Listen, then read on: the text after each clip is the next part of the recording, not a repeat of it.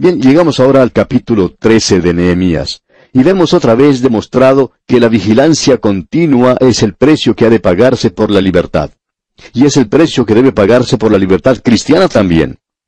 Vamos a notar lo que se nos dice en este capítulo 13. Durante algún tiempo, durante este intervalo, Nehemías había regresado a su trabajo en el palacio en Susa. Usted recordará que él había pedido permiso por solo un período de tiempo.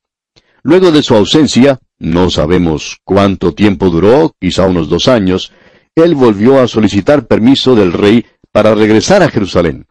¿Y qué fue lo que encontró? Ellos no habían mantenido la debida separación de los demás pueblos. Y notemos lo que dice aquel versículo 1 de este capítulo 13. Aquel día se leyó en el libro de Moisés, oyéndolo el pueblo, y fue hallado escrito en él que los amonitas y moabitas no debían entrar jamás en la congregación de Dios. Eso se había mencionado allá en el capítulo 23 de Deuteronomio. Ahora ellos estaban leyendo esto y decidieron lo que debían hacer, y era obedecer la palabra de Dios. Leamos los versículos 2 y 3 por cuanto no salieron a recibir a los hijos de Israel con pan y agua, sino que dieron dinero a Balaam para que los maldijera. Mas nuestro Dios volvió la maldición en bendición. Cuando oyeron pues la ley, separaron de Israel a todos los mezclados con extranjeros. Tenían en su grupo a muchos de los amonitas y de los moabitas, y por tanto no estaban obedeciendo a Dios en este caso. Y ahora ellos entonces los separaron, los sacaron de ese lugar. Y leemos ahora en el versículo 4, y antes de esto el sacerdote Eliasib, siendo jefe de la cámara de la casa de nuestro Dios, había emparentado con Tobías. Aquí tenemos al sumo sacerdote que a través del casamiento de un hijo o de una hija era pariente de Tobías. En otras palabras, el sumo sacerdote mismo había desobedecido a Dios en este asunto tan importante. ¿Y qué fue lo que ocurrió? Dios había prohibido eso. Ellos no debían casarse con los extranjeros. Él les había dado, creemos, una ilustración bastante humorística. Él había dicho que no se debía arar con buey y con asno juntamente. Usted se da cuenta que el buey es un animal limpio, mientras que el asno es un animal inmundo, y que no hay que ponerse a arar con estos animales juntos. Y un creyente y un inconverso no deben juntarse. Hay hombres de negocios en estos días que están pagando un precio bastante elevado por una asociación que formaron antes de tener sus ojos abiertos. Y queremos decir que eso ocurre no solo en los negocios, sino también en el matrimonio. Notemos ahora lo que sucedió. Leamos el versículo 5 de este capítulo 13 de Nehemías. Y le había hecho una gran cámara, en la cual guardaban antes las ofrendas, el incienso, los utensilios, el diezmo del grano, del vino y del aceite, que estaba mandado dar a los levitas, a los cantores y a los porteros, y la ofrenda de los sacerdotes. En otras palabras, ellos tenían un lugar para guardar las cosas en el templo, y este era un lugar amplio. Ahora ellos ya no traían esas ofrendas a este lugar, por tanto, limpiaron esa habitación y pusieron quizás allí una buena alfombra y algo de muebles, junto con una cama, e invitaron a Tobías a que fuera a vivir a ese lugar. En realidad le habían dicho que lo podía usar en cualquier oportunidad. Ahora, ¿qué es lo que va a hacer Nehemías aquí? Él recién había regresado a la ciudad. Bueno, notemos lo que nos dice aquí el versículo 6 de este capítulo 13 de Nehemías. Mas a todo esto, yo no estaba en Jerusalén, porque en el año 32 de Artajerjes, rey de Babilonia, fui al rey, y al cabo de algunos días pedí permiso al rey. Si Nehemías hubiera estado allí, esto no hubiera ocurrido. Veamos lo que dicen los versículos 7 y 8 para volver a Jerusalén, y entonces supe del mal que había hecho Eliasib por consideración a Tobías, haciendo para él una cámara en los atrios de la casa de Dios. Y me dolió en gran manera, y arrojé todos los muebles de la casa de Tobías fuera de la cámara. Me gusta mucho ver a Nehemías en acción. Él dice, vamos a tener que librarnos de este Tobías. Él no va a estar viviendo en la casa de Dios.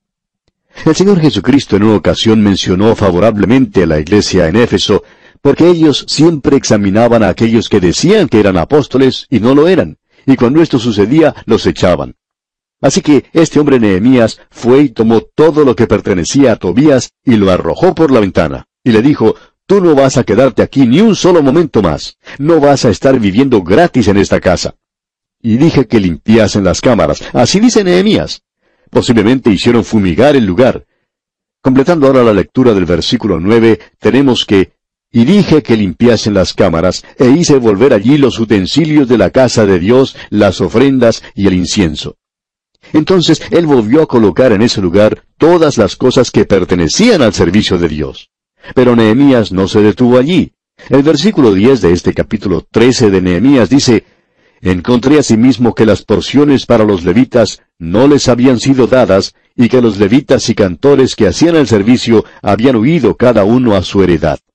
O sea que todos estos hombres habían tenido que ir a buscar trabajo porque tenían que hacer algo para sobrevivir, ya que la gente no daba nada para los levitas, y el servicio para Dios había caído en la negligencia. Creemos, amigo oyente, que en nuestros días hay muchos pastores y ministros a quienes se les pide que hagan demasiado. Hay muchos que tienen que descuidar sus estudios debido a que la iglesia quiere que ellos sean administradores y muchas otras cosas. Él necesita que alguna otra persona tome esas responsabilidades. A mí me gusta mucho Nehemías y creo que usted ya se puede estar dando cuenta por qué. ¿Sabe por qué? Bueno, él dijo que el predicador tenía que recibir un aumento en su salario. Y a mí siempre me gustan hombres como él. Y espero que esto no le moleste a usted, pues es exactamente lo que dijo Nehemías. Él dijo, ustedes tienen que traer el diezmo que pertenece y ver que estos hombres sean bien cuidados en el servicio de Dios. Esto me gusta mucho, amigo oyente, y de paso podemos decir que Dios aprobó eso. Ahora en el versículo 14 de este capítulo 13 de Nehemías leemos, Acuérdate de mí, oh Dios, en orden a esto, y no borres mis misericordias que hice en la casa de mi Dios y en su servicio. Nehemías dijo, Acuérdate de mí, oh Dios. Y Dios lo hizo aquí mismo, pues lo estamos leyendo en su palabra. Ahora Nehemías se dio cuenta que ellos estaban haciendo algo mal, estaban quebrantando el día sábado. Lo que estaba ocurriendo era esto. Leamos los versículos 15 y 16 ahora. En aquellos días vi en Judá algunos que pisaban en lagares en el día de reposo, y que acarreaban haces, y cargaban asnos con vino, y también de uvas, de higos, y toda suerte de carga, y que traían a Jerusalén en día de reposo. Y los amonesté acerca del día en que vendían las provisiones. También había en la ciudad tirios, que traían pescado y toda mercadería, y vendían en día de reposo a los hijos de Judá en Jerusalén. Esta gente venía desde la costa y estaban trayendo pescado para vender. Ahora el versículo 17 dice, Y reprendí a los señores de Judá y les dije, ¿qué mala cosa es esta que vosotros hacéis profanando así el día de reposo? Ellos estaban bajo la ley y ellos debían obedecer a Dios en este asunto. Ahora los versículos 18 y 19 dicen, ¿No hicieron así vuestros padres, y trajo nuestro Dios todo este mal sobre nosotros y sobre esta ciudad? ¿Y vosotros añadís ira sobre Israel, profanando el día de reposo? Sucedió pues que cuando iba oscureciendo a las puertas de Jerusalén antes del día de reposo, dije que se cerrasen las puertas, y ordené que no las abriesen hasta después del día de reposo, y puse a las puertas algunos de mis criados, para que en día de reposo no introdujeran carga. Notemos lo que ocurre aquí. Estos hombres pensaban, bueno, usted sabe cómo es Nehemías. Él cerrará las puertas una o dos veces, pero luego las volverá a abrir. Leamos entonces lo que dicen los versículos 20 y 21 de este capítulo 13 de Nehemías. Y se quedaron fuera de Jerusalén una y dos veces los negociantes y los que vendían toda especie de mercancía. Y les amonesté y les dije, ¿por qué os quedáis vosotros delante del muro? Si lo hacéis otra vez, os echaré mano. Desde entonces no vinieron en día de reposo. Como usted puede apreciar, amigo oyente, Nehemías había cerrado las puertas y ellos habían llegado pensando que él las abriría, pero no fue así. Entonces ellos se pusieron a esperar.